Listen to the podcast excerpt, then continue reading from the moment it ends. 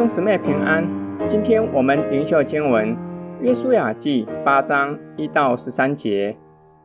耶和华对约书亚说：“不要惧怕，也不要惊惶，你起来，率领一切兵丁上爱城去。我已经把爱城的王、他的民、他的城，并他的地，都交在你手里。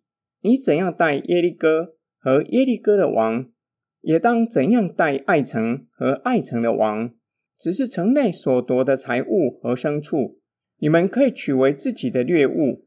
你要在城后设下伏兵。于是约书亚和一切兵丁都起来，要上爱城去。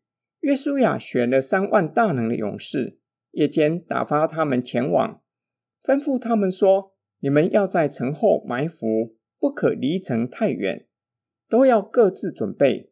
我与我所带领的众民。”要向城前往，城里的人像初次出来攻击我们的时候，我们就在他们面前逃跑，他们必出来追赶我们，直到我们引诱他们离开城，因为他们必说，这些人像初次在我们面前逃跑，所以我们要在他们面前逃跑。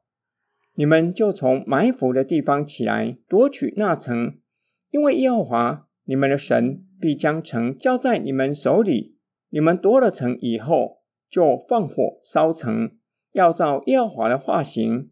这是我吩咐你们的。约书亚打发他们前往，他们就上埋伏的地方去，住在伯特利和爱城的中间，就是在爱城的西边。这夜，约书亚却在民中住宿。约书亚清早起来，点齐百姓。他和以色列的长老在百姓面前上爱城去，众民就是他所带领的兵丁，都上去向前直往，来到城前，在爱城北边安营。在约书亚和爱城中间有一山谷，他挑了约五千人，使他们埋伏在伯特利和爱城的中间，就是在爱城的西边。于是安置了百姓，就是城北的全军。和城西的伏兵。这夜，约书亚进入山谷之中。以色列人预备第二次攻打爱城。上主鼓励约书亚不要惧怕，也不要惊慌，起来，率领一切兵丁上爱城去。已经将王和居民，连城带土地都交在约书亚的手里。过去他们怎样待耶利哥王，也要照样待爱城的王。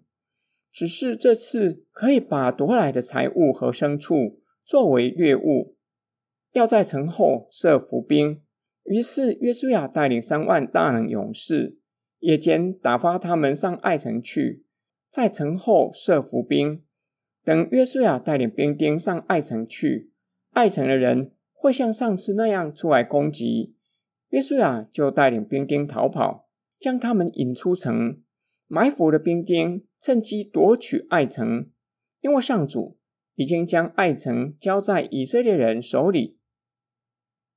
今天经文的默想跟祷告，约书亚和以色列人攻打爱城，第一次吃了败仗。上帝告诉约书亚，因为有人取了当面的物，上帝不与他们同在，才打败仗。约书亚起初不知道失败的原因，还埋怨上帝。上帝将打败仗的原因告诉约书亚，约书亚照着上帝的指示，将罪恶从民中除去。上帝转意与以色列同在。除此之外，约书亚也意识到第一次太轻敌，这次派十倍的兵力应战，并且拟定作战计划。我们的人生和信仰的道路难免会失败或是软弱，虽然如此。我们不能够以此作为借口，将软弱合理化。然而，失败或是软弱并不可耻。重要的是有没有学到教训，知道是什么缘故造成的，有没有回到神的面前，承认自己的罪，并且离开罪恶。这次攻打爱城，让约书亚和百姓对神有新的认识。攻打耶利哥城，神指示他们。要将一切活物灭绝，一切财物归会幕使用。第二次攻打爱城，神指示约书亚以色列人可以留下财物作为掠物。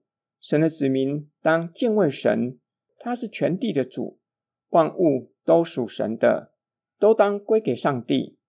然而，全地的主乐意与他的子民分享，取与不取都要照着神的旨意，这是相当重要的属灵原则。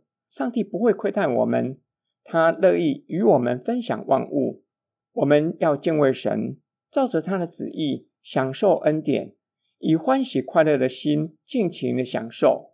然而，神禁止我们不可拿的，连碰都不可碰，最好连看也不要看，免得入了迷惑。我们一起来祷告：爱我们的天父上帝，我们偏行己路，以致在人生的道路吃了许多的苦，还埋怨你。求你赦免我们的罪，并求主的圣灵光照我们，教导我们，引领我们，叫我们能够从软弱中重新站立起来，并且站稳脚步，使我们也可以陪伴有需要的人，一同进入荣耀里。我们奉主耶稣基督的圣名祷告，阿门。joy.